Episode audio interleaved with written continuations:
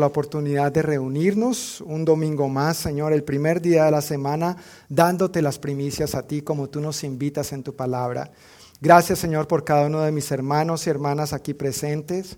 Nos ponemos en tus manos, Señor. Nos disponemos de corazón para recibir todo lo bueno que tú tienes para enseñarnos a través de tu palabra en esta mañana. Ayúdanos a atesorar tu palabra en nuestro corazón, Señor que aprendamos, que salgamos de aquí dispuestos a, a ponerla en práctica de las diversas maneras como tú quieres que lo hagamos, Señor. No solo con el propósito de hacer cosas, sino de que seamos más y más a tu imagen y semejanza, que seamos y modelemos más y más esa auténtica comunidad cristiana que tú has diseñado desde un principio y la tienes bien plantada en el centro de tu corazón, Señor. Eso es lo que queremos ser para entonces hacer y vivir como tú quieres que vivamos. En el nombre de Jesús. Amén. Amén. Estamos hablando entonces acerca de ser una auténtica comunidad cristiana y nuestro texto clave es Hechos capítulo 2, versículo 42. En este versículo nosotros vemos estos cuatro aspectos a los cuales se dedicaba la iglesia en sus inicios, cuando apenas los primeros creyentes estaban empezando a, reunirse y a tener vida de iglesia, vida de familia en el Señor. Ahí vemos que esos creyentes se dedicaban a cuatro aspectos. El primero de ellos, ¿recuerdan cuál era? Lo vimos hace dos domingos. Estos creyentes se dedicaban a la enseñanza de los apóstoles. Y esa enseñanza, esas enseñanzas de los apóstoles eran las que ellos habían recibido de el Señor Jesús. Ellos no tenían todas las enseñanzas bien plasmaditas como tú y yo las tenemos hoy en día en este maravilloso libro que llamamos la Biblia y creemos firmemente es la palabra inspirada de Dios. Pero ellos qué transmitieron, ellos que enseñaron lo que habían recibido de Jesús. Así que acudimos a ver cuáles eran las enseñanzas de Jesús. Y las enseñanzas de Jesús en sus propias palabras, conforme a Marcos 1, 14 y 15, consistía en arrepentirse y creer la buena noticia. Jesús fue claro, enfático, insistente y de diferentes maneras enseñaba y apuntaba lo mismo. Hay que arrepentirse y hay que creer la buena noticia. Es el mensaje completo del Evangelio, es el mensaje completo de la palabra de Dios, arrepentirse de los pecados y creer que Jesús es el Salvador, que tú y yo no podemos salvarnos por nosotros mismos. Quien pagó en la cruz por ti y por mí y nos ofrece eso como un regalo, se llama Jesús de Nazaret. Y como todo regalo, simplemente hay que extender la mano, recibirlo con gratitud y disfrutarlo. Amén. Además de dedicarse a la enseñanza de los apóstoles, estos creyentes se dedicaban a la comunión fraternal. Esta comunión, vimos el domingo pasado, que tiene que ver con algo que nosotros no hacemos ni producimos, tiene que ver con algo que Dios ya nos ha dado. Es la unidad que proviene de su Santo Espíritu. Si es algo que Dios ya nos ha dado y que nosotros no podemos producir, ¿cuál es nuestra tarea? ¿Cuál es nuestra responsabilidad? El apóstol Pablo en su carta a los Efesios capítulo 4 dice que debemos esforzarnos. En otra versión dice, hagan todo lo posible por mantener la unidad del Espíritu, Espíritu con E mayúscula, refiriéndose a la unidad que proviene del Espíritu Santo, mediante el vínculo de la paz. La comunión fraternal no es algo que ni tú ni yo producimos, es algo que Dios también nos ha dado como un regalo a pesar de ser tan diferentes y tan diversos entre nosotros y tener diferentes preferencias, y era muy enfático diciendo, mira, no, no se trata de que en la iglesia seamos uniformados, no, no somos una escuelita para que todos mantengamos un uniforme externo e interno. Tú estás en toda la libertad de tener tus gustos y preferencias personales, pero siempre el punto al que debemos llegar es al punto de la verdad de Cristo. Él es el que nos une, Él es el que nos pone de común acuerdo. Las diferencias no deberían separarnos ni dividirnos, las diferencias deberían bendecirnos, edificarnos, animarnos, enriquecernos. Unos tienen unos gustos, otros tienen otros, pero que eso no nos separe ni nos divida. Somos uno en el Señor. Esta unidad, ¿cómo la cuidamos? Vimos algunos aspectos importantes. No son todos, la Biblia habla muchísimo al respecto, pero yo creo firmemente que los puntos que vimos el pasado domingo tienen que ver contigo y conmigo, tienen que ver con nuestro contexto como iglesia local. Repasando un poquito, hablamos de que cuidamos esa comunión fraternal, esa unidad, viviendo en armonía, sirviéndonos unos a otros por amor, no discriminando. Dios no tiene favoritos, la iglesia tampoco. Amén. No discriminamos y viviendo en la luz. Es como cuidamos la unidad que Dios nos ha dado. Vivir en la luz implica vivir responsablemente y transparentemente delante de Dios, pero también delante de los demás. En palabras del apóstol Pablo, en otro de sus pasajes muy famosos, dice, somos libros abiertos, somos cartas abiertas. Quien me quiera leer, quien me quiera ver, que me vea. No tengo nada que esconder. De eso se trata vivir en la luz. Y entre más y más vivamos así, más vamos a cuidar esa comunión fraternal, esa unidad que Dios ya nos ha dado. Tú y yo no la producimos, pero sí somos responsables de cuidarla. Amén. De mantenerla bien y de la mejor manera. Un tercer aspecto al que se dedican, al que se dedicaban estos hermanos y que es indispensable para nosotros también es cuál? Participar juntos en las comidas, entre ellas la cena del Señor, y concluye el versículo diciendo que también se dedicaban a la oración. Ahí vamos, Hechos 2, 42. Tal vez están preguntando, bueno, pastor, ¿usted quiere que nos memoricemos este versículo qué? Sí. sí, Hechos 2.42 es un buen versículo para uno como creyente tenerlo aquí en el centro de su corazón, vivirlo en el día a día y ponerlo en práctica nosotros como familia del Señor. Así que si pueden leerlo conmigo en voz alta, la cuenta de tres, por favor, a la una, a las dos y a las tres. Todos los creyentes se dedicaban a las enseñanzas de los apóstoles, a la comunión fraternal, a participar juntos en las comidas, entre ellas la cena del Señor y a la oración. Amén. Muchísimas gracias. El próximo domingo vamos a tomar la lección, como en la escuelita. No, pero no va a haber el versículo ahí. No, mentiras. ya hemos visto los dos primeros. Se dedicaban a las enseñanzas de los apóstoles, a la comunión fraternal. ¿A cuál vamos hoy? Dígalo sin pena, dígalo sin pena. ¿A qué más se dedicaban? A participar juntos en las comidas, entre ellos la cena del Señor. El domingo pasado creo que alcancé a preguntar y hoy voy a volver a preguntar nuevamente. Y por favor, levante la mano sin vergüenza no que sea sin vergüenza, sino sin, sin pena alguna, levante la mano si le gusta comer. Yo quiero levantar hasta mis pies. Ok, un momentico, un momentico. Dejen la mano, dejen la mano bien arriba, por favor. Yo necesito, yo necesito capturar esto. Por favor, todos los que les guste comer, levanten bien la mano.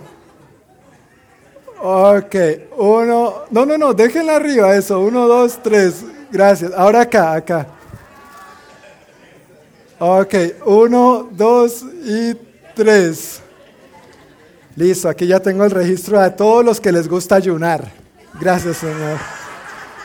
Después yo puedo mostrar eso. Mire, todos los que en la iglesia les gusta ayunar. Gloria a Dios. Y me van a decir cuál es el truco. No se los voy a decir, ¿no? Pero la verdad es que comer es rico, ¿sí o no? Comer es rico. Y la Biblia habla nos presenta diferentes situaciones al respecto, en diferentes contextos, en el Antiguo Testamento, en el Nuevo Testamento, en las cartas, los evangelios, los salmos, los proverbios, las historias de la antigüedad, en los libros de reyes, de crónicas. Y vemos que muchas situaciones giran en torno a compartir los alimentos juntos. No por algo esta gente se dedicaba, no, no en vano esta gente se dedicaba a eso. No en vano nosotros nos podemos dedicar a compartir los alimentos juntos. Es una bendición. A lo largo de la historia, eh, no importando las culturas, me atrevería a decir que casi en todas las culturas y en las diferentes épocas, siempre compartir los alimentos juntos ha sido una expresión de amistad e intimidad.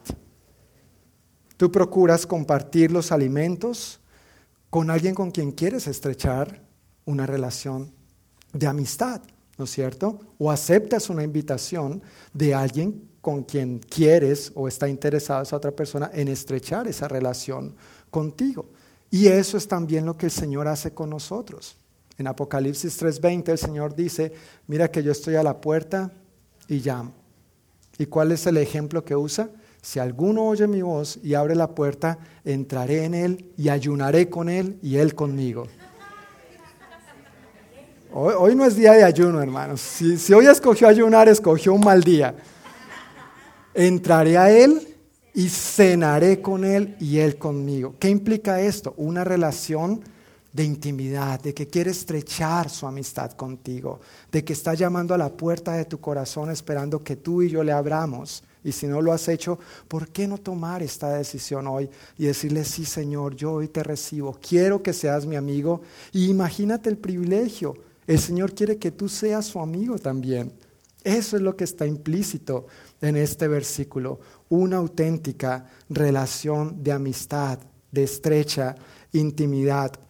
En la Biblia nosotros vemos varios ejemplos y he querido centrarme en tres ejemplos en particular que encontramos en el Evangelio según San Lucas. No voy a leer el pasaje, pero tú tienes tus notas. Yo quiero invitarte a que tú leas este pasaje, estos pasajes en casa. Simplemente voy a narrar, voy a contar la historia, estas tres historias, enfatizando algunos puntos claves o importantes para ver qué podemos aprender de estos ejemplos. El primero de ellos lo vemos en Lucas capítulo 5, versículos 27 al 32, con un hombre llamado Leví. ¿Saben quién era Leví? Ahí dice, si no sabe. era un recaudador de impuestos. Y los recaudadores de impuestos no tenían buena fama. No tenían buena reputación, no tenían buen nombre. Cualquier parecido con la realidad, pura coincidencia. Por favor, borras eso del audio. No mentiras. Soy responsable de lo que digo.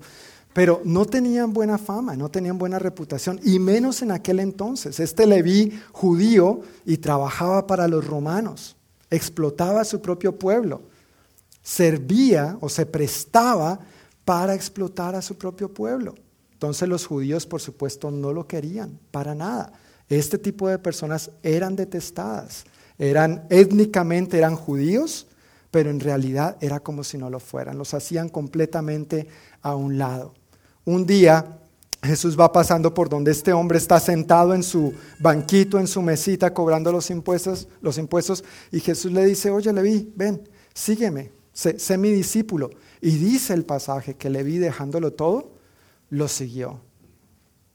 Más adelante, no sé si ese mismo día, pero la Biblia dice que más tarde Leví hizo un banquete en honor a Jesús, con Jesús como invitado de honor. ¿Y sabes quién estaba en ese banquete? Otros recaudadores de impuestos, porque no tenía más amigos. otros eh, funcionarios como él, otros de su misma calaña, otros de su mismo entorno, otros de su mismo ambiente. No tenía más amigos. ¿A quién invitó? A otros recaudadores de impuestos. Y estando allí, la vida de Leví cambia realmente. Uno ve que en torno a la mesa, mientras compartían los alimentos juntos, es donde la vida de Leví cambia. Y este Leví llega a ser conocido más adelante como Mateo, uno de los doce apóstoles. Mateo significa dádiva de Dios, regalo de Dios don de Dios. Un hombre común y corriente, pero que cuando se dispuso para Dios, Dios hizo la obra en él y su vida fue poderosamente transformada. Es en ese contexto, es en ese pasaje donde Jesús se compara a sí mismo como un médico, porque obviamente los fariseos, los escribas, empezaron a, ay, pero este Jesús y esos discípulos comen con gente pecadora. Si ellos no fueran, ¿no es cierto? Aló, probando, sonido. Ya, no, prometo que no voy a decir nada malo. Ya me están saboteando el sermón, no le digo. Bueno, no mentiras. Gracias chicos por estar pendientes de todo lo que ustedes hacen ahí para que funcione bien. Pero empezaron a criticar y a murmurar. Este Jesús. Y si lees en la nueva traducción viviente, dice, ¿por qué comen con esta clase de escoria? Así los llaman. ¿Por qué se sientan a comer con esta clase de escoria? Eso es una palabra fuerte, ofensiva, un insulto, como si ellos fueran mejor, ¿verdad?, que los demás. Y Jesús entonces allí se compara como con un médico. Miren, ¿saben qué? Yo no he venido a buscar ni a llamar a los que se creen justos. Yo he venido a buscar y a llamar a los que saben que son pecadores y necesitan arrepentirse. Un sano no necesita ir al médico, sino ¿quién? El enfermo. Así como es absurdo que un... ¿Para qué es un médico? ¿Para qué existen los médicos? ¿A quién? A los sanos, ¿verdad? No, para atender a los enfermos. Así como sería tan absurdo que un médico no dedique tiempo, no comparta, no se acerque a un enfermo, así de absurdo sería que Jesús no se acerque a los pecadores. Así de absurdo sería, iglesia, que nosotros no nos acerquemos a los pecadores. Nosotros no podemos caer en el gancho de los fariseos y aquella gente que se creyeron mejor que los demás. Ni tú ni yo somos mejor que nadie. Por más pecador que sea, lo único que nos diferencia es la gracia de Dios pero gracia que está al alcance de ellos también si es que deciden recibirla y aceptarla. Amén. El segundo ejemplo que vemos en la palabra de Dios ahí mismo en Lucas capítulo 7 versículos 36 al 50, la nueva traducción viviente describe a una mujer de mala vida. No hay que entrar en muchos detalles para saber a qué se refiere pero las diferentes descripciones que encontramos en los evangelios y diferentes traducciones hacen alusión a eso, a que era una mujer de mala vida. Y cuando hablamos de una mujer de mala vida, ¿cuál es la palabra? Prostituta. Tranquilo, se puede decir. Ah, no vamos a decir esa palabra aquí en la casa del Señor. Sí, se puede decir. Era una mujer que al parecer era prostituta. Jesús es invitado por un fariseo a cenar. ¿A qué? a cenar, no ayunar. Los fariseos ayunaban dos veces por semana, pero no, no lo invitaron a ayunar. Uf, nos salvamos. Lo invitaron a cenar. Y este Simón, dice la Biblia se llamaba Simón, estaba ahí con Jesús y eh, de repente entra una mujer a la escena. No conocemos su nombre, pero estoy seguro que la vamos a conocer en el cielo. Una mujer transformada por la gracia de Dios, renovada por su amor y su misericordia, como tú y yo también entra esta mujer a escena y postrándose a los pies de Jesús simplemente empieza a llorar, a llorar, a llorar. Saca un perfume de alabastro que es un perfume muy costoso, muy, muy, muy costoso, y lo empieza a derramar a sus pies. Y con sus cabellos largos a limpiarle los pies al Señor. Mientras Simón está seguramente sentado al otro lado de la mesa viendo el espectáculo, está pensando dentro de sí, si este tipo, refiriéndose a Jesús, el, tipo es mi palabra, ¿no? No dice así la Biblia, pero si, si este tipo fuera quien dice ser, si este tipo de verdad fuera un profeta, sabría la clase de mujerzuela que lo está manoseando. Y no hace nada al respecto. Dice los evangelios que Jesús, sabiendo lo que Simón estaba pensando para sí, en su corazón, en su mente, le dice, oye Simón, tengo una historia que contarte. Y Simón, sí, sí, sí, maestro, dime, dime. Soy todo oídos. Simón, había dos personas. Una le pidió prestada a, la misma, a una persona 48 mil dólares. Eso no lo dice la Biblia, pero te lo estoy poniendo en términos que tú puedas entenderlo. 48 mil dólares. Y otra persona le pidió prestada a la misma persona 4 mil 800 dólares. Fue pasando el tiempo y al fin de cuentas, ninguna de las dos personas pudo pagarle, ni el que le debía 48 mil, ni la que le debía 4.800. El hombre, movido a compasión, decidió perdonarles la deuda y la canceló. Entonces le dice el Señor a Simón, ¿cuál crees, Simón, que amaría más al hombre que le perdonó la deuda? Y Simón dice, bueno, supongo que al que más se le perdonó. ¿Sí o no? Y estamos de acuerdo. No es lo mismo deber 48 mil que deber 4.800. Si fuera tu caso, seguramente estarías muy agradecido de que te perdonaran los 48 mil. ¿Sí o no? Yo, yo lo estaría. Entonces Simón dice, yo creo que al que se le perdonó los 48 mil, Señor. Y Jesús le responde, exactamente. Tú ves, esta mujer sabe cuánto se le ha perdonado y tú no. Porque el fariseo se creía de mejor familia. ¿No es cierto? Yo soy un maestro de la ley, yo interpreto la ley, lo que yo digo así es, y palabra de Dios, y punto final.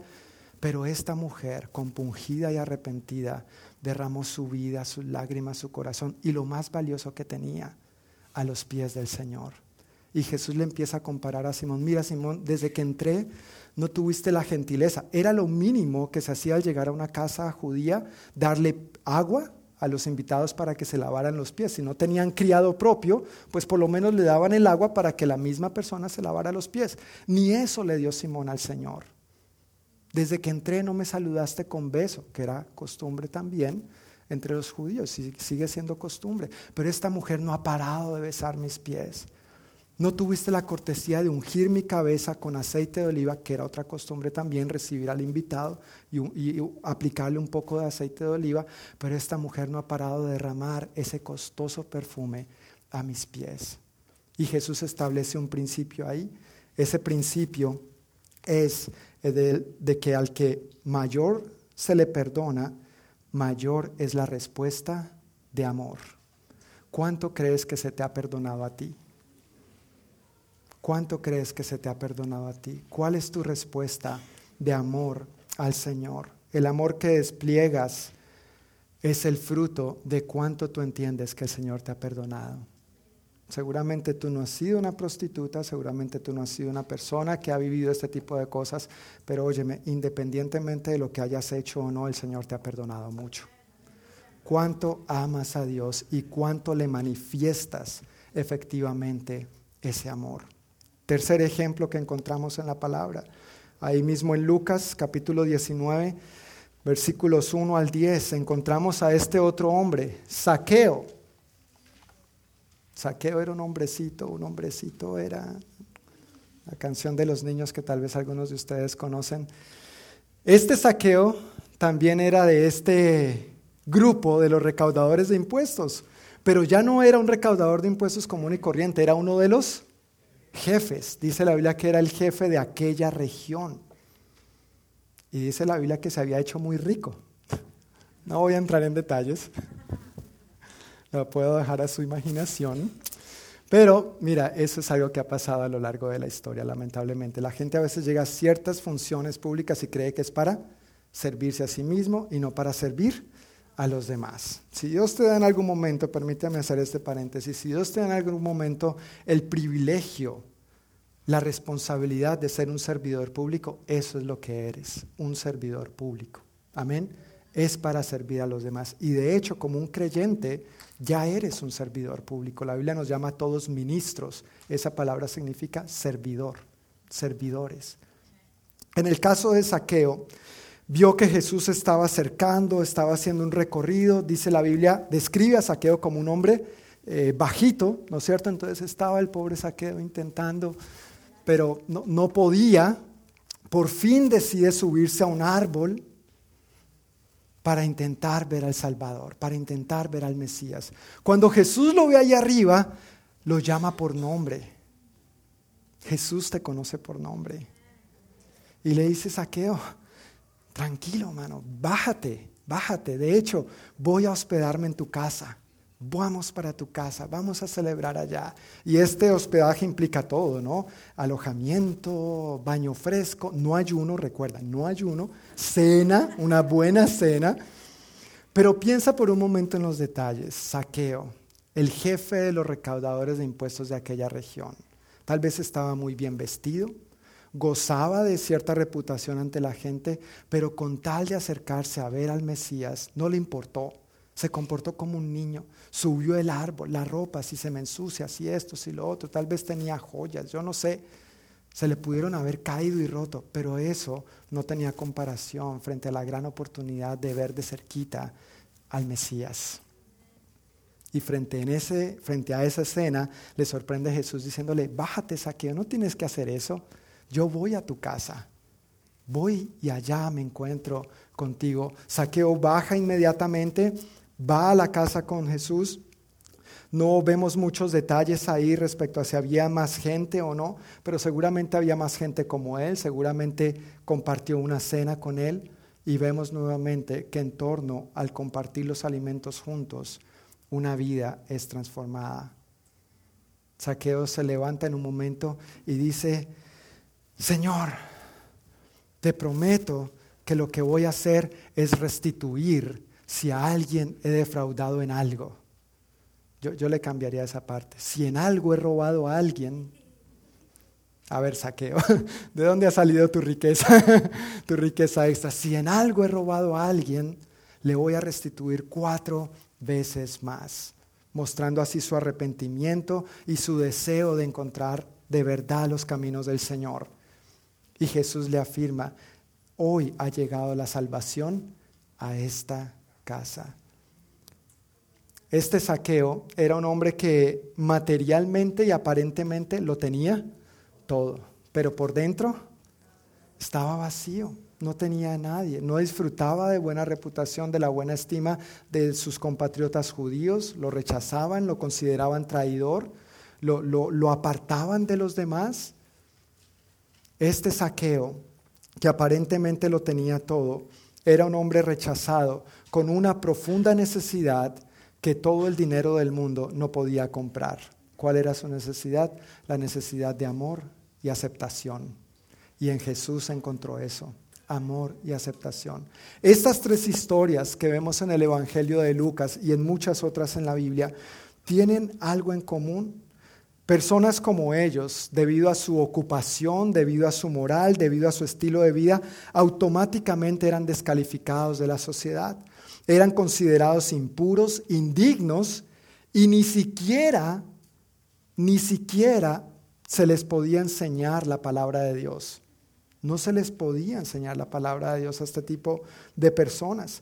Esos estatutos de, de Dios eran ajenos para ellos. Pero ¿qué hizo Jesús?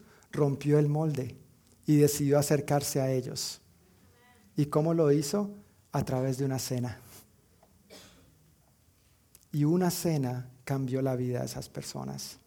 No solamente para el rato, no solamente para el momento, pero cambió a estas vidas por la eternidad.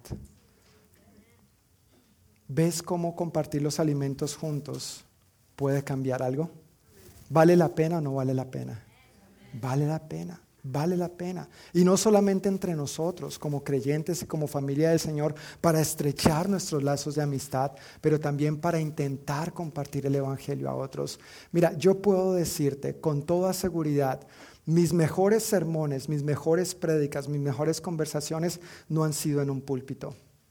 Mis mejores prédicas, mis mejores conversaciones, mis mejores sermones han sido sentados a la mesa compartiendo con personas a corazón abierto, siendo yo honesto y siendo ellos honestos conmigo. Hay un dicho muy popular, tal vez lo conocemos en diferentes partes de Latinoamérica. En Colombia dice barriga llena. Sí, este es un dicho común a todos nosotros, no importando la nacionalidad. Gloria a Dios, otra cosa que tenemos en común. Si ve, la comida es importante, la comida es muy importante. ¿No? Ah, ok. Barriga llena, corazón contento. A mí me gusta modificar un poquito este dicho y poniéndolo en estos términos desde el punto de vista del que lo quiero enfatizar. Digo, barriga llena, corazón abierto. Y es la verdad. Frente a la mesa, compartiendo sencillos alimentos, a veces compartiendo una buena carne, pero a veces simplemente una soda y un pan, he visto cómo la vida de personas han cambiado. Han pasado literalmente de muerte a vida como personas que no han gozado de buena reputación han contado con el favor, la gracia y la misericordia de Dios y su vida ha empezado a ser transformada. Aquellos que la sociedad y tristemente, tristemente, no solo la sociedad, sino para vergüenza nuestra, la iglesia rechaza y descalifica, esos son los que más sedientos están muchas veces. ¿Y dónde abren su corazón? No aquí, porque a veces se sienten juzgados, pero en un ambiente íntimo, donde hay comida, donde empezamos a estrechar la relación, donde empezamos a alimentarnos aquí, pero acá también es donde poco a poco empiezan a abrir su corazón. Hemos tenido mi esposa y yo varias familias en diferentes oportunidades a lo largo de nuestra vida que invitamos a la casa para compartir, a veces creyentes, y viene la típica pregunta, ¿no es cierto? ¿Cómo estás? ¿Y cuál es la típica respuesta? Bien, bien, todo bien. Y como buenos cristianos evangélicos, bien, gracias a Dios. Pero es interesante que en la medida que va avanzando la comida y realmente nos miramos a los ojos, habiendo percibido un poco más el corazón, y nos preguntamos sinceramente, ¿en serio? ¿Cómo estás? Y de allí han salido unas conversaciones que no tienen precio. Parejas que a veces ya no se aguantan el uno al otro, pero en la iglesia todo bien, gracias a Dios. Es que ya no me lo aguanto, es que ya no me la aguanto, es que esta mujer, es que los hijos, es que eso, es que lo otro. Pero con un plato de comida muchas cosas se resuelven. Cuando ese plato de comida se trata de mostrar el amor de Dios. Amén. Esta gente realmente se dedicaba, en Hechos 2.42, se dedicaban a participar juntos de las comidas porque era lo que Jesús hacía con la gente. Los apóstoles habían aprendido eso de Jesús y ahora simplemente estaban enseñando a la iglesia, hagamos esto. Eso es una buena oportunidad para fomentar la comunión, para cuidar la unidad que el Espíritu Santo ya nos ha dado. No se trata de la clase de comida, se trata más bien del tiempo de calidad, de que vivamos en la luz, de que seamos transparentes los unos con los otros y delante de Dios también. Eso fue lo que empezó a hacer una gran diferencia en la iglesia en aquel entonces y es lo que puede hacer o seguir contribuyendo a hacer una gran diferencia en la iglesia hoy en día. Ahora, eso no quiere decir, por más bonito que sea hasta ahora la historia, que todo siempre salga bien y funcione color de rosa. Lamentablemente, cuando convivimos, también estamos expuestos a riesgos. Y uno de esos mayores riesgos y principales riesgos es la familiaridad. Ya nos tenemos tanta confianza y somos tan familiares que nos perdemos el respeto que nos perdemos el valor del uno al otro, el verdadero significado que tenemos el uno al otro y el verdadero significado de este tiempo tan valioso de compartir nuestro tiempo juntos. Uno de esos ejemplos, tristemente, de la familiaridad y de perder el respeto, nos lo cuentan mucho las mujeres casadas. Hermanas, no levanten la mano. Por favor, no nos avergüencen en público. Pero es muy frecuente la queja de las mujeres casadas diciendo, es que cuando éramos novios, tranquilo, ni siquiera, no, ni siquiera haga eso, por favor, porque no, no quiero que aquí salgamos en problemas. Ahora yo tengo la salida de emergencia cerquita, ¿no? Cualquier cosa yo me voy. El problema es que todos saben dónde vivo. bueno, no voy para mi casa, pero ese es el riesgo de la familiaridad. En el primer amor, ah, ¿no es cierto? Todo lindo, todo bonito, le abre la puerta del carro, las flores, la comidita, ¿qué quieres, mi amor? ¿Qué te gusta? Pero luego, primer año de casado, el aniversario, mm, ni se acordó. Ni se acordó. Y la mujer, ve así, ve. Estos hombres, hombre, caramba. Y ya de pronto no es solamente los detalles, sino que se va perdiendo el respeto se va perdiendo el aprecio por la otra persona, se le va dejando a un lado esa consideración de que el otro es un regalo que Dios me ha dado. Amén. Ese, ese cónyuge, ese esposo, esa esposa que Dios me ha dado, es una bendición, es un regalo de Dios y tengo que cuidarlo de la mejor manera posible. Ahí sí pueden decir amén. No es un regaño, no es un regaño, simplemente un ejemplo de lo que puede pasar con la familiaridad entre nosotros también. Llegamos al Señor, empezamos a ser parte de la familia y hay un respeto, hay una admiración, nos tenemos consideración los unos a los otros, nos servimos, nos amamos. Eh, hay ofensas o diferencias entre nosotros, pero estamos dispuestos a perdonarnos y a seguir adelante. Sin embargo, corremos el riesgo de que llegue el punto donde ah, ya esto yo no sé si valga la pena. ¿Realmente valdrá la pena la iglesia? ¿Valdrá la pena seguir al Señor? ¿Valdrá la pena amar y servir a los demás como la Biblia dice que lo haga? La respuesta es sí, vale la pena, porque a fin de cuentas no lo hacemos solo para los demás, lo hacemos para quién? Para el Señor. Pero precisamente porque corremos el riesgo de caer en este tipo de situaciones, necesitamos aprender también de lo que la Biblia dice al respecto, para tratar de evitarlo, por un lado, pero para que por si llega a pasar, sepamos qué hacer también. En ese contexto, el apóstol Pablo interviene, y aquí sí yo quiero que leamos la escritura en Primera de Corintios capítulo 11, porque aquellos creyentes en Hechos 2.42 se dedicaban a participar juntos de las comidas, entre ellas la cena del Señor. Y por supuesto eso empezó a ser un hábito, una costumbre, tanto así que nosotros también celebramos y participamos en la cena del Señor. Pero llegó un punto en la iglesia en Corinto en particular donde se presentó una situación difícil y tediosa respecto a este asunto de compartir los alimentos juntos y la cena del Señor, y el apóstol Pablo tuvo que intervenir radicalmente. Vamos a estar leyendo en Primera de Corintios capítulo 11, versículos 17 al 34, pero primero vamos a ir por partecitas. Versículos 17 al 22 dice lo siguiente. En las siguientes instrucciones no puedo elogiarlos, pues parece que hacen más daño que bien cuando se juntan.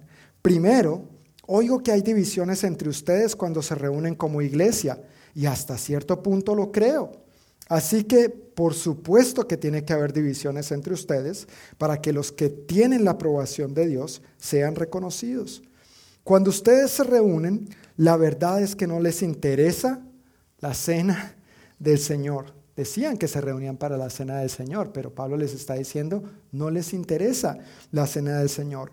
Pues algunos se apresuran a comer su propia comida y no la comparten con los demás. Como resultado, algunos se quedan con hambre, mientras que otros, dígalo sin vergüenza, mientras que otros se emborrachan. ¿De quién estamos hablando? De la iglesia. ¿Y en qué contexto? La cena del Señor. ¿Pasa eso en la iglesia? Hermanos, tristemente pasaba y sigue pasando en algunas ocasiones. Versículo 22, ¿qué? ¿Acaso no tienen sus propias casas para comer y beber? ¿O de veras quieren deshonrar a la iglesia de Dios y avergonzar a los pobres? ¿Qué se supone que debo decir? ¿Quieren que los elogie? Pues bien, de ninguna manera los elogiaré por esto. ¿Cuál era el problema con la iglesia en Corinto aquí? Que se habían perdido el respeto. Habían llegado a tal punto de familiaridad entre los unos y los otros que ya no importaba si los demás comían o no comían. Y hay que entender también un contexto aquí cultural muy importante, es que cuando hablaban de la cena del Señor era literalmente una cena. Nosotros compartimos una copita de jugo de uva y una galletita. No, ellos compartían una cena, era todo un convivio. ¿sí? ¿Quién trae el pollo? ¿Quién tiene el pavo? ¿Quién trae la, la ensalada? ¿Quién trae el refresco? ¿Quién trae el vino? Era normal para ellos compartir con vino la cena. Pero el problema era que los hermanos más pudientes llevaban más y mejores cosas.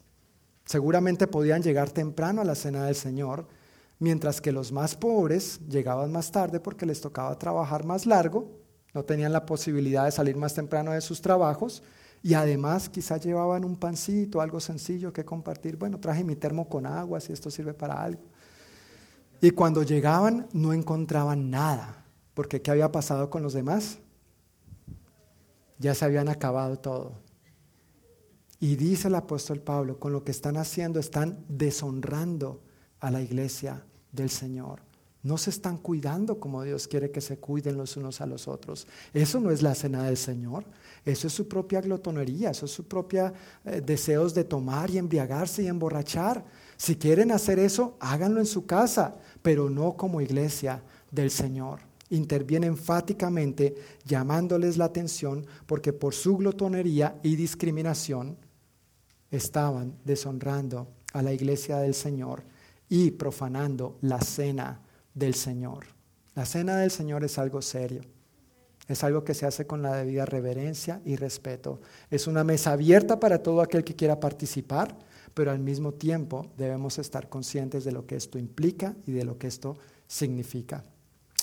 La segunda parte entonces, el apóstol Pablo les da a conocer y a nosotros también cuál es el verdadero significado de esto. Versículos 23 al 26 dice, yo les transmito lo que recibí del Señor mismo. Este es el pasaje que comúnmente nosotros leemos cada primer domingo, como hoy, al momento de compartir juntos la cena del Señor. Yo les transmito lo que recibí del Señor mismo. La noche en que fue traicionado, el Señor Jesús tomó pan y dio gracias a Dios por ese pan. Luego lo partió en trozos y dijo, esto es mi cuerpo, el cual es entregado por ustedes. Hagan esto en memoria de mí. De la misma manera, tomó en sus manos la copa de vino después de la cena y dijo, esta copa es el nuevo pacto entre Dios y su pueblo, un acuerdo confirmado con mi sangre. Hagan esto en memoria de mí todas las veces que la beban, pues cada vez que coman este pan y beban de esta copa, anuncian la muerte del Señor hasta que Él vuelva o hasta que Él venga. Cada vez que nosotros tenemos la oportunidad de compartir la cena del Señor, tenemos un tremendo privilegio de proclamar públicamente nuestra fe, de reconocer lo que Cristo ha hecho por nosotros, pero también es una manera pública de confesar, yo no solamente he creído en lo que Cristo hizo, sino que no me he olvidado de su promesa. ¿Cuál es su promesa? Que Él va a volver por su iglesia. ¿Cuál es su promesa que Él ha prometido suplir para todas nuestras necesidades? ¿Cuál es su promesa que Él ha prometido estar contigo en las buenas y en las no tan buenas? Que Él es tu Padre, que Él es tu proveedor, que Él es tu sanador, que Él te cuida, que Él guarda tu salida y tu entrada, que Él bendice la obra de tus manos, que Él ha prometido bendecir a tu familia. Cuando tomamos juntos la cena del Señor, este significado realmente edifica nuestra fe, nos ayuda a declarar una vez más nuestra confianza en el Señor, a afirmar que yo no estoy dependiendo de mí mismo ni confiando en mí mismo para mi propia salvación, porque yo no soy mi Salvador. Mi Salvador es Jesús. Lo fue, lo es y lo seguirá siendo. Eso es lo que hacemos al celebrar juntos la cena del Señor. Entonces imagínate el contexto. Ellos tenían toda una cena pero en realidad lo que estaban haciendo era simplemente tal vez exhibiendo su propia comida mientras que los demás chorreaban la baba. No, hermanos, así no es, dice el apóstol Pablo, así no es. Esto es serio. Esto es lo que Cristo ha hecho por nosotros y esto así es como deberían tomarlo. Dios ha prometido todo lo que tú y yo necesitamos gracias al sacrificio redentor de nuestro Señor Jesucristo. Ese sacrificio ha provisto para ti todo lo que tú necesitas. No todo lo que tú quieres, hay una diferencia, pero todo lo que tú necesitas. Tú y yo somos personas necesitadas de amor, perdón, al igual que saqueo, aceptación, identidad, propósito, valor sanidad, provisión para todas nuestras necesidades. Todo esto está provisto gracias a Cristo Jesús. Cuando tomamos esta copita de jugo de uva, si estabas esperando que teníamos vino, no, no tenemos vino aquí, pero copita de jugo de uva y esta galletita, y al tomarla, estás diciendo, yo creo en lo que Cristo ha hecho por mí, no me he olvidado de que Él va a volver por mí y me aferro a sus promesas que suplen para todas mis necesidades. Amén. Esto es lo que nosotros declaramos. Es una confesión, una profesión fe de nuestra, de nuestra fe públicamente en nuestro Señor y Salvador Jesucristo. Versículos 27 al 34, el apóstol Pablo habla de algunas consecuencias y acciones prácticas para tomar al respecto también. Por lo tanto, cualquiera que coma este pan o beba de esta copa del Señor en forma indigna, ¿qué pasa? Es culpable. Lo, dice la Biblia. Es culpable de pecar contra el cuerpo y la sangre del Señor. Eso es si uno la toma indignamente. Entonces, ¿qué dice el apóstol Pablo? Versículos 28 en adelante. Por esta razón, cada uno debería examinarse a sí mismo antes de comer el pan y beber de la copa. Pues si alguno come el pan y bebe de la copa sin honrar el cuerpo de Cristo, y mira, recuerda, el cuerpo de Cristo no solo está haciendo mención al cuerpo físico de Cristo, ¿Quiénes somos el cuerpo de Cristo? La iglesia. Ahí no estaban deshonrando a Cristo físicamente. Cristo ya estaba en el cielo con el Padre. Estaban deshonrando al cuerpo de Cristo, la iglesia de Cristo.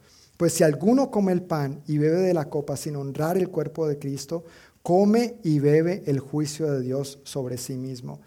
Esa es la razón por la que muchos de ustedes son débiles y están enfermos y algunos incluso han muerto. Vuelvo y pregunto, ¿a quién le está escribiendo esto? A la iglesia. A la iglesia, no, no a los pecadores, impíos, esos de allá afuera. No, a la iglesia a los creyentes, a ti y a mí. Tiene que ver contigo y conmigo hoy en día. Versículo 31. Si nos examináramos a nosotros mismos, Dios no nos juzgaría de esa manera. Sin embargo, cuando el Señor nos juzga, nos está disciplinando para que no seamos condenados junto con el mundo. Así que, mis amados hermanos, cuando se reúnan para la cena del Señor, espérense unos a otros. Si de veras tienen hambre, que cada uno coma en su casa. Problema resuelto, ¿no es cierto? A fin de no traer juicio sobre ustedes mismos cuando se reúnan. Les daré instrucciones sobre los demás asuntos después de mi llegada. Imagínense, había más asuntos. Bueno, ese no es el tema. Pero había más cositas que el apóstol Pablo necesitaba tocar respecto a este punto y a otros que estaban pasando en la iglesia en Corinto. El apóstol Pablo menciona aquí algunas consecuencias de tomar de la cena del Señor indignamente o propiciar que el convivio sea por razones o motivaciones equivocadas. Y habla de serias consecuencias. Dice, mire, algunos de ustedes están débiles, otros están enfermos y algunos incluso han muerto. E, eso es algo serio. Y uno diría, uy, Pablo tal vez tan duro, tan severo, los está amenazando para que se comporten debidamente. No, no, no es amenaza, es, es la realidad. Si, si, tú comes y comes y comes y, eres una persona glotona, ¿cómo te vas a sentir después físicamente? Mal, tal vez te va a dar indigestión y ahí no hay alcacelser que valga ni este tipo de cosas, ¿no es cierto? O sea, te vas a sentir mal. Y si mantienes un estilo de vida así, pues tu aparato digestivo va a sufrir y te puedes enfermar. ¿Es una amenaza? No, es una consecuencia natural porque el cuerpo no es para abusarlo de esa manera. Pablo no les está amenazando, les está llamando la atención respecto a las consecuencias y posibles consecuencias de lo que algunos podrían haber estado viviendo. Si alguien toma y se emborracha, al día siguiente se levanta como si nada, ¿verdad?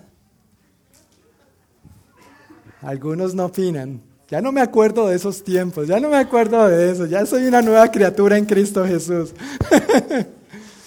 no, si tú te llegaste a emborrachar alguna vez, al día siguiente te sentías mal, te sentías terrible. Algunos le dicen la resaca, otros le dicen la cruda en otros es masculino, el crudo, yo no sé. En Colombia decimos guayabo, en la República Dominicana dicen el humo. Todo ese malestar representado en este tipo de palabras es una consecuencia natural, porque el cuerpo no está diseñado para eso. Así que no es una amenaza. Si uno abusa del cuerpo, el cuerpo va a tener, va a sufrir las consecuencias. Y el apóstol Pablo está diciendo, yo quiero evitarles este tipo de consecuencias, a tal punto que algunos de ellos abusaban de esto y aprovechaban la cena del Señor para darse unos traguitos de más. Ah, estamos en la cena del Señor, salud. Óyeme, no, no, no, no, no, no, no es así. Ya saben por qué aquí no tenemos vino. ¿no es cierto? Por amor a todos nosotros, no sabemos si alguien todavía tenga luchas con este tipo de cosas y queremos guardar a todos, ¿no es cierto? A los unos y a los otros. Pero es algo serio cuando nosotros no tomamos las cosas como Dios quiere que las tomemos. Hay consecuencias. Si está lloviendo afuera y te dicen, mira, está lloviendo, sería bueno que salgas con un paraguas lo suficientemente abrigado, porque si no, corres el riesgo de qué? De mojarte, resfriarte y eventualmente enfermarte Y si no cuidas ese resfriado, puede ser un resfriado peor y, hasta podrías llegar a morir, ¿no es cierto? Dios te guarde, Dios nos guarde. Pero si tú no te llevas del consejo, si tú dices, no, no me va a pasar nada, pues lo mínimo que te va a pasar al salir así es que te vas a mojar. ¿Es el castigo de Dios? ¿Es la amenaza de Dios? ¿Es que profetizaron en la iglesia que me iba a mojar? No, no, es tu propia desobediencia y entonces experimentas las consecuencias. No es amenaza de Dios. Dios no amenaza a nadie. Todas las cosas con Dios son por voluntad propia. Dios nos ha dado algo que Él respeta muy bien, se llama libre albedrío. Dios nos da el derecho de escoger. No eres, no soy una marioneta de Dios, que Él está ya tirando de los hilos como a Él se le antoja. Dios te creó por amor y tú decides si correspondes a ese amor o no. ¿Qué es lo mejor? Si me permites decirte, corresponder a su amor. Al, participar de la cena del Señor, dice el apóstol Pablo entonces, la acción práctica es examinarse. Cada uno debe examinarse a sí mismo, cuáles son mis motivaciones, cuáles son las acciones que debo tomar. Y ese examinarme implica poder guardar silencio en la presencia de Dios. Quizá respirar profundo por unos segundos y decir, Señor, como escribió el salmista, examina mi corazón.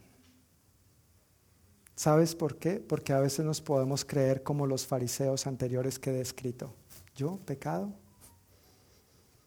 Pero cuando nos exponemos al Dios Santo, a su luz, a su perfección, la más mínima imperfección, el más mínimo detalle de pecado en nuestro corazón va a salir a relucir. No para avergonzarnos, sino para decirnos, hijo, hija, estoy para perdonarte.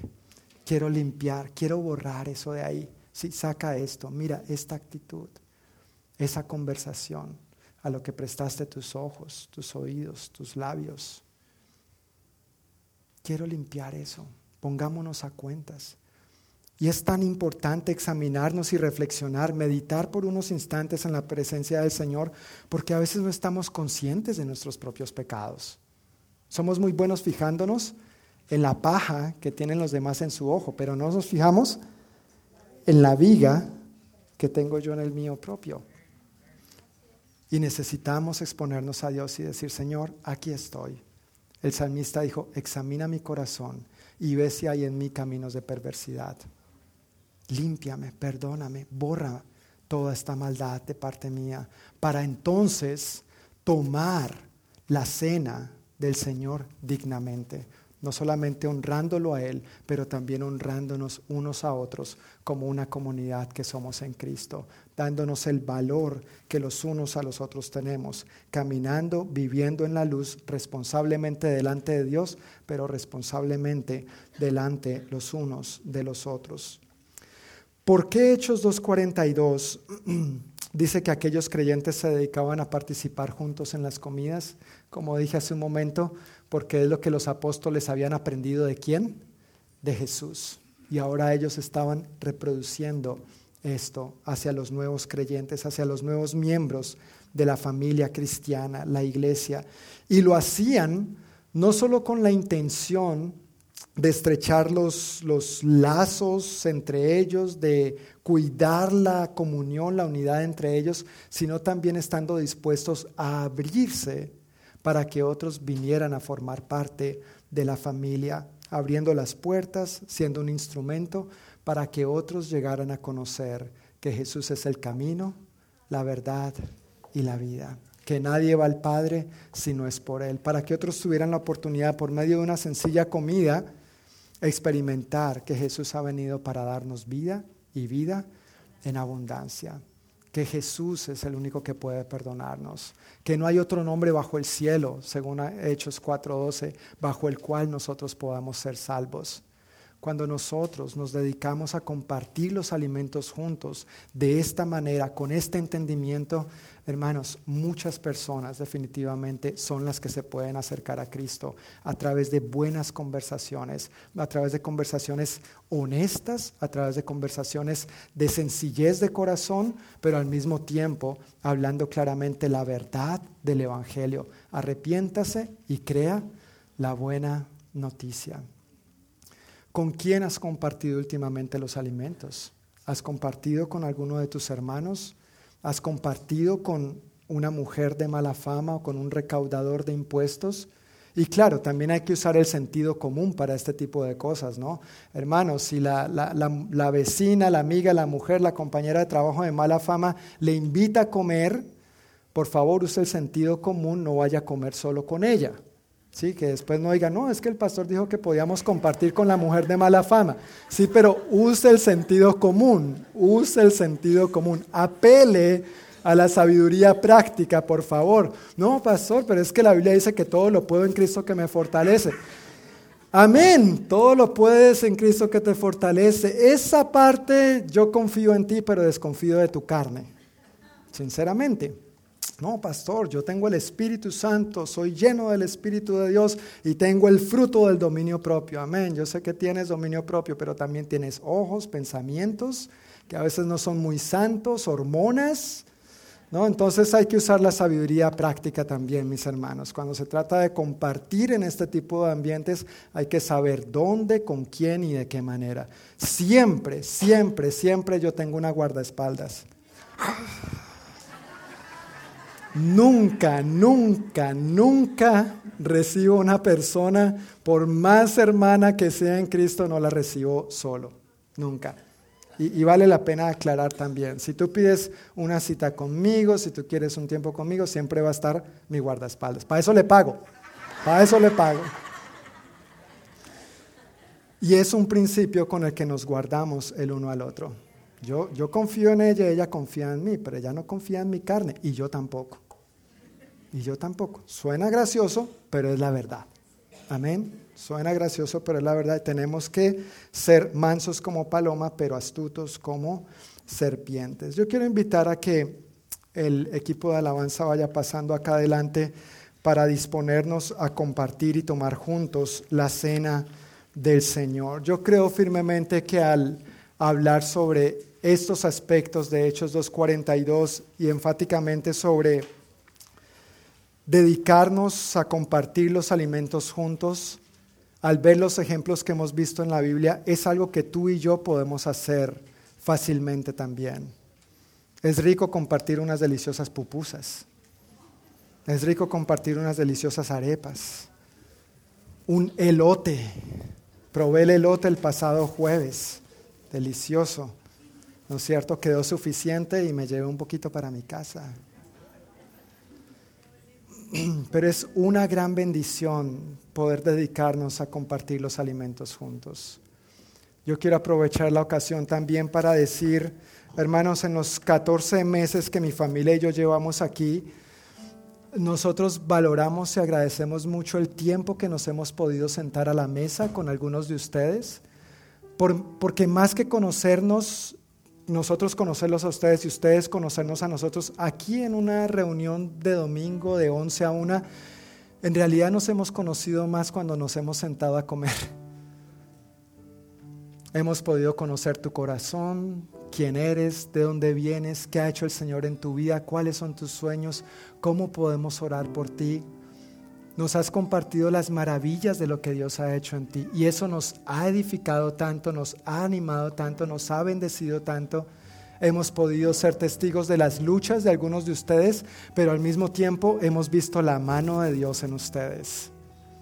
Cosas que en un tiempo como este, aunque es bueno y no estoy desmeritando el servicio dominical, pero no tenemos a veces el tiempo propicio para este tipo de cosas.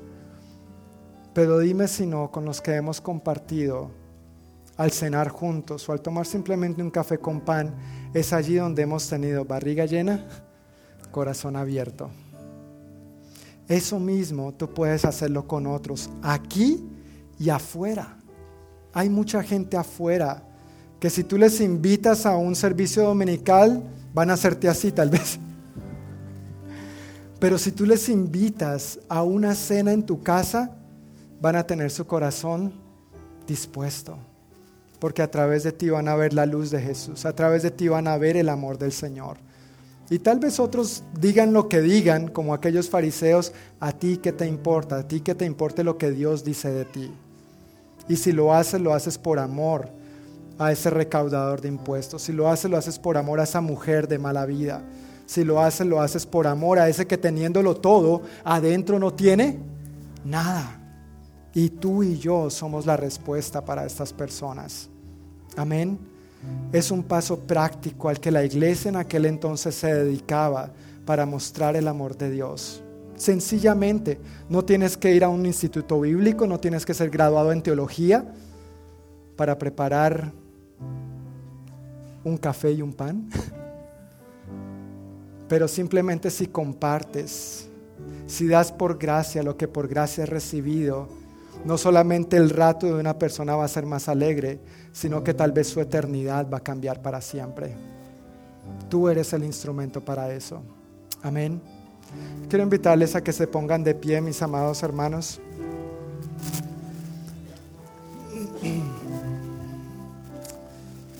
Y voy a pedirles que cierren los ojos, inclinen sus rostros y acudiendo a lo que el apóstol Pablo nos dice en su primera carta a los Corintios, examínate, examínate por un momento, evalúate delante de Dios. Dale oportunidad al Espíritu Santo de que examine en lo profundo de tu corazón. Habrá algo de lo que tengas que arrepentirte en este momento, habrá algo de lo que tengas que pedirle perdón. Cierra tus ojos con toda confianza, inclina tu rostro y dale oportunidad al Espíritu Santo que te muestre si hay algo de lo que tengas que pedir perdón en este momento para entonces participar de su cena dignamente.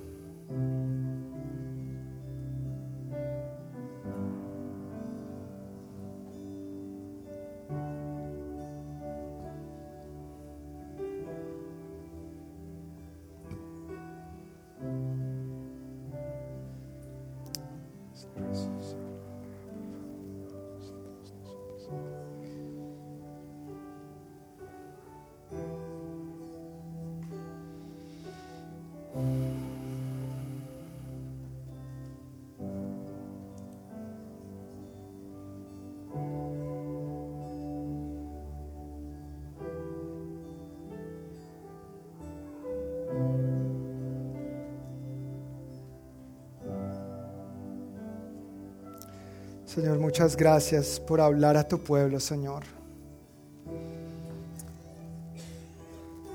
Gracias por confrontarnos con la realidad de nuestra naturaleza pecaminosa, pero al mismo tiempo gracias por quien tú eres y por las promesas que tú nos has hecho.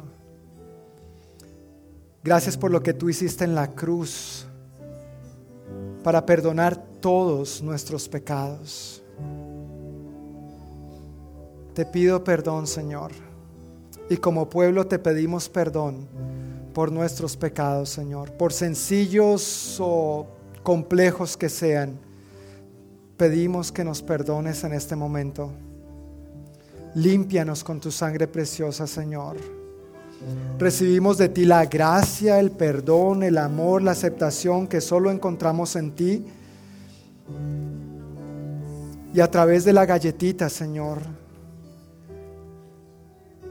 que simboliza tu cuerpo quebrantado por nosotros, recibimos toda esa provisión que tú has hecho para todas nuestras necesidades, las físicas, las emocionales, las espirituales. Y al mismo tiempo, Señor, como tú nos instruyes en tu palabra, hacemos esto en memoria de ti. Confesamos públicamente que no hemos olvidado lo que hiciste por nosotros pero tampoco hemos olvidado tu promesa de que regresarás por nosotros. Gracias Señor, que no importa la dificultad que estemos atravesando aquí y ahora, un día esto llegará a su fin y disfrutaremos por la eternidad contigo y para siempre, Señor.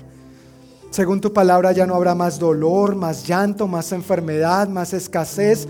Todas estas cosas habrán pasado y disfrutaremos, Señor, de lo que tú nos has prometido por la eternidad. Estamos tan agradecidos por esto, Señor. Gracias, Dios. Gracias, Dios amado. Gracias por darnos la oportunidad de crecer como una auténtica comunidad cristiana, que nos dedicamos, Señor, a participar juntos de las comidas, entre ellas la cena del Señor, con el propósito de estrechar nuestros lazos de amistad, con el propósito de crecer en nuestras relaciones los unos con los otros, pero también con el propósito de mostrar tu amor de maneras sencillas a otros, Señor. Aún inclusive como lo hicimos el pasado 31 de octubre con el Harvest Festival, Señor.